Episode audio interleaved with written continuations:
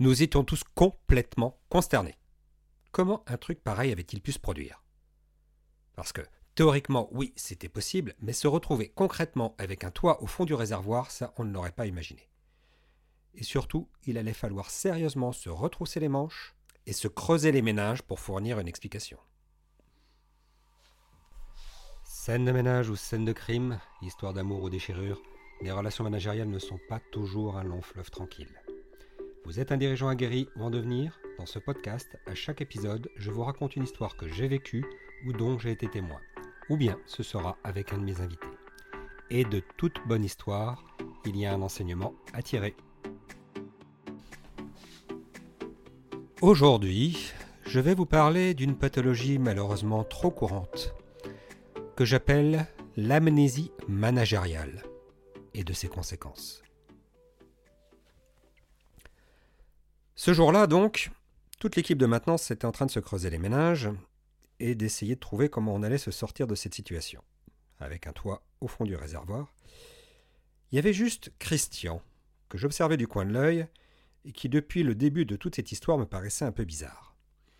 Alors comme nous, il était atterré, mais je sentais en plus derrière une certaine forme de tristesse.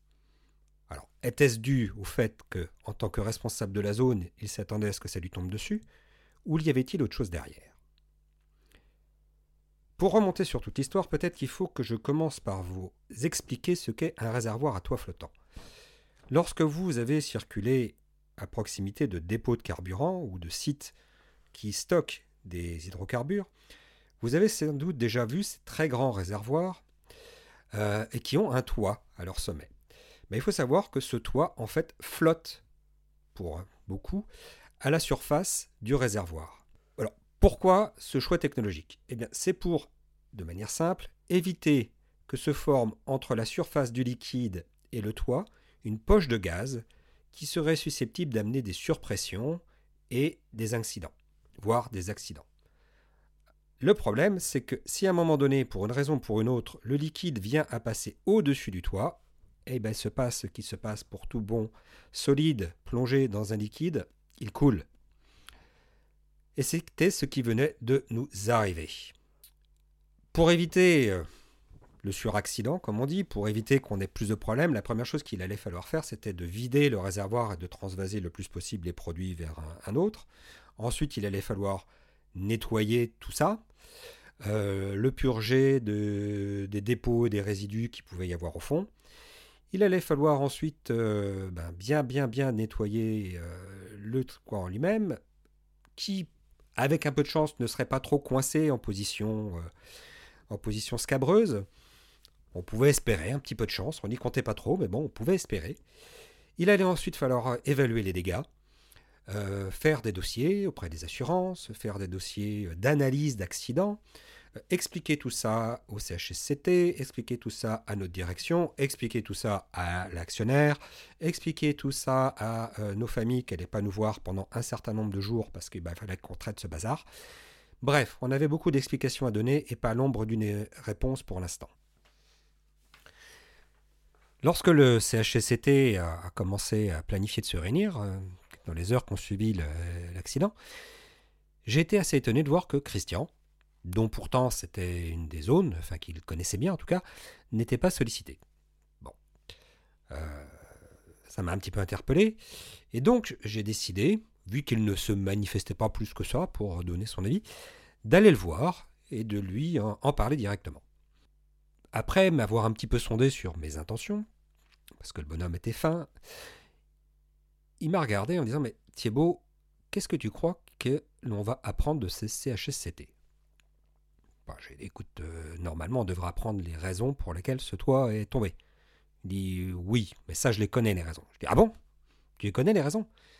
Oui, il n'y avait pas besoin d'avoir fait Polytechnique, excuse-moi, c'est pas une insulte. Euh, c'est pas pour toi que je dis ça, mais il n'y a pas besoin d'avoir fait Polytechnique pour comprendre les raisons. Non, euh, le CHSCT, il va surtout permettre de déterminer des responsabilités, de savoir si c'est un cadre ou pas un cadre, de trouver les sanctions, parce qu'il va falloir trouver un responsable. C'était très catégorique de sa part. Je lui ai dit, bah écoute, puisque, tu la connais, ce serait bien que tu participes, et puis euh, ça permettrait d'éclairer tout le monde. Je lui ai dit, mais les gens, ils n'en ont rien à faire de ça, ils veulent juste trouver des responsables. Bon, c'est ton point de vue. Mais alors, à moi, est-ce que tu peux dire, est-ce que tu peux expliquer concrètement ce qui s'est passé? À ce moment-là, il m'a regardé en coin, puis il m'a dit, tu te souviens que depuis le début de l'année, on nous demande de faire des restrictions budgétaires? Et tu te souviens de cette activité de balayage de feuilles euh, que l'on a euh, discuté il y a quelques mois? L'activité de balayage de feuilles. Euh, oui, il me semble que c'est un sujet qu'on a vaguement abordé. Vaguement abordé, mais regarde un petit peu plus. Tu verras qu'il était décidé de ne faire plus qu'un balayage en toute fin de saison pour ôter les feuilles et de plus faire de balayage intermédiaire. Parce que ce balayeur, apparemment, il coûtait un petit peu cher, tu vois, il fallait racler. On a gagné, on a gagné quelques milliers d'euros. Tu crois que c'est les quelques feuilles qui n'ont pas été balayées qui font que le toit est au fond du réservoir? Oui, oui, oui, parce que le balayeur, il n'est pas juste là pour faire joli. Alors tout le monde l'a un petit peu oublié, j'ai essayé de le rappeler quand on m'a posé la question, mais on n'a pas voulu m'écouter. Mais il n'est pas juste là pour ramasser quelques feuilles qui, ma foi, bon, finiraient bien par pourrir toutes seules euh, sur le bitume si on s'en occupait pas. Et c'est pas pour le risque de glisse dessus qu'on les balaye. Non, c'est parce que ces feuilles, si personne ne les enlève, à un moment donné, elles volent sur le toit et vont notamment obstruer les évents.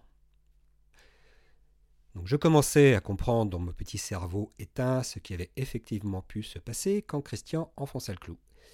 Donc comme on n'a pas balayé, j'ai fort à parier qu'on va trouver un agglomérat de feuilles bien collées en plus par le côté un petit peu visqueux de ce que l'on peut trouver sur le toit, au-dessus de la grille des vents, de l'une ou des deux, et que donc bah, l'évacuation des gaz s'étant mal faite, à un moment donné, il y a une surpression qui fait que le toit s'est mis en travers et que le liquide a pu passer un petit peu par-dessus.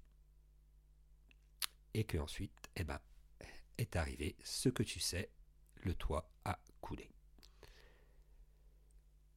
Son explication était limpide. Et sans triomphalisme aucun, elle a été confirmée par l'analyse du CHSCT. Cet épisode, et je ne reviendrai pas sur les conséquences que ça a pu avoir, mais bon, heureusement pour nous, il n'y a pas eu une inflammation, heureusement pour nous, ça n'était qu'un presque accident et non pas un accident, mais il y a quand même eu quelque part euh, une situation de danger pour un certain nombre de personnels.